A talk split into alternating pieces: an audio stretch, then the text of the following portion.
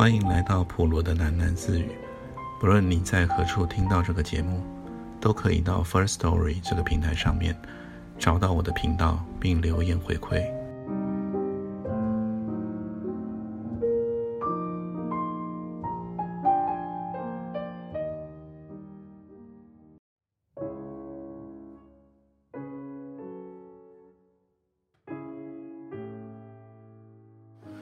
即使是在黑夜里，烟囱冒出来的那股烟，还是清楚可辨，呈现浓黑色。焚化炉的四大排煤气炉全开，火势极旺，将站在不远前的两张脸映照得通红，又阴明不定。茂人神情冷静，军霞正在后悔，这毕竟算是一个葬礼。刚才关上炉子门的时候，至少应该抛一朵花进去，还要烧上好一会儿呢。贸然提议说：“咱们不如到河边去逛逛吧，晚点再回来收拾。”他从手推车边的挂袋里掏出了一把手电筒，让军霞拿着看路，他自己则不需要照明。贸然坚持。推着车子散步，边推着车，贸然还沿途导览垃圾场的风光。但是这一带的景色实在乏善可陈。踏上了河岸边的时候，贸然挥手指向了夜空。对了，还有那边呢，我看见过啊，有一只老鹰在飞，很美的。两人一车来到了河湾上的小滩。军霞整路等着他过问访客的事，贸然却只字也不提，只是很高兴地说：“到了，就是这儿啊，我们的贵宾席哦。整个城里看河的地点，就属这里最棒了。”突向河心的小滩，地上的草很软嫩，月光很淡，在这儿坐下来，几乎像是泛舟。在河水中央一样，不常见你来看河嘞。贸人说，他靠着手推车而坐。这边的风景还不错哦。哦，我以前常看了。以前我坐火车的时候，有整段路都沿着一条河走。我喜欢看河里面有人在玩风帆。风帆啊！还真懂得享受嘞！依我看啊，这边驾不了风帆，水太浅喽。我跟你保证，走一半就会卡住底盘了。贸人是真的在笑，刚刚才烧过尸体，他的心情却相当好。说真的，我啊不看河景的，我这个习惯啊就是改不了。你叫我看河，我看见都是乐色。在水里和水面上漂，看到河漂啊！你不叫我捞，我会闷得半死嘞。是吼，君霞于是也笑了。最近有人呢对我扯了一堆怪事，说什么人啊是一条河。我想了半天啊，还是觉得人比较像河里面的垃圾啊。你再怎么自命清高，说穿了，还不是一辈子。在肮脏里面打滚，你懂我的意思吗？懂啊，懂他的意思，也懂得他还没说完的那一部分。当一个人自比为乐色的时候，真正追悔的，并不是犯过了多少错，而是他所蹉跎过的、没有能够完成的那一些好事。倒是你呀，还没有看过这条河凶起来的样子嘞。它涨大水的时候啊，连垃圾场都要泡得东倒西歪，最远还淹到城东那边去，那真的是不得了，就跟个女人一样嘞。你最好啊，别碰上她发飙。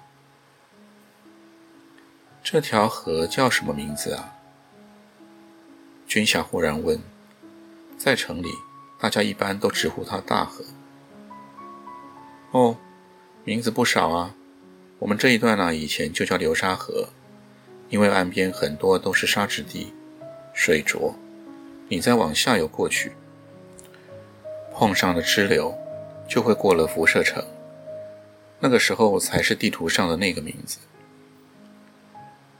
我也听过有人叫它金灵溪耶，不知道是不是真的。哎，管它叫什么名字啊，还不都是人取的。贸然答道，他想了想，站起来说：“以前啊，有人写过这条河的一篇报道，写的还不赖嘞，我有剪下来哦，你要不要看看？我来找一找。”贸然取过了手电筒，真的开始往推车里面找。他从一纸中学生的旧书包里抽出了破烂的、几乎要解体的文件夹，又满身掏寻着眼镜。军霞从来没有见过他戴眼镜的模样，颜面伤残的人总让人感到年龄不小。贸然戴上了一副胶框的阅读眼镜以后，整个人。添了些岁月的风霜。我们来看看啊。贸然以手指沾口水，翻阅整叠旧报纸。君霞帮他执掌手电筒的光线。找到了，你可以看看呢。我觉得写的很好的是开头这一段，你不介意我念吧？你念吧。贸人猛清了喉咙。不瞒你说啊，我小时候可是参加过朗诵比赛的。然后，他就以略微夸张的腔调，缓缓的念出：“有人说，你不可能找到一条河真正的源头；也有人说，河没有真正的尽头，只是延伸进入了海洋。当你确实看见一条河的时候，那是他最不快乐的局部。”因为一段河床拘束了他，汇集了他，也显出了他。我的天哪！军霞轻呼道：“我怎么都没有这样想过呢？”光线太暗了，你呀，还是等天亮再读吧。茂人很郑重地将简报塞回了文件夹里面，他就地躺下来。两手枕在脑后，又跳了起来，从手推车中取出了一条小毛毯，给自己盖上，舒舒服服的躺在了嫩草上。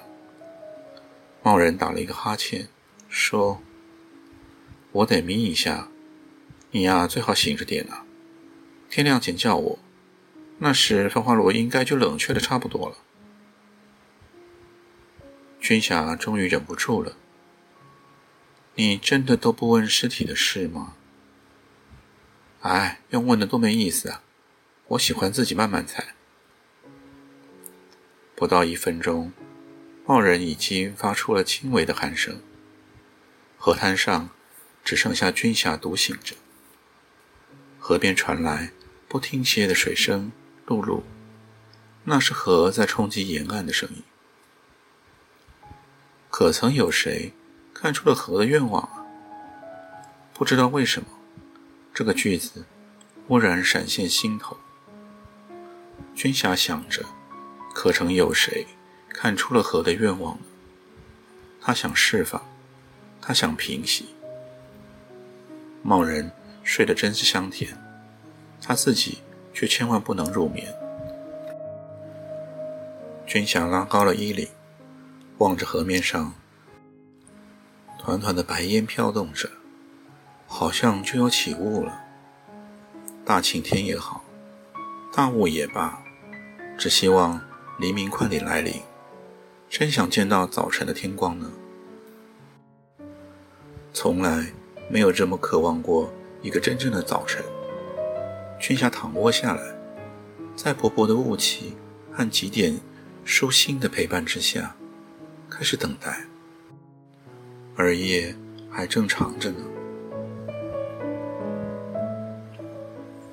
第三步就在这边结束了。我们下一次将进入到第四步，也是这本书的最后一步。宁静的星舰飞航。我们下次见。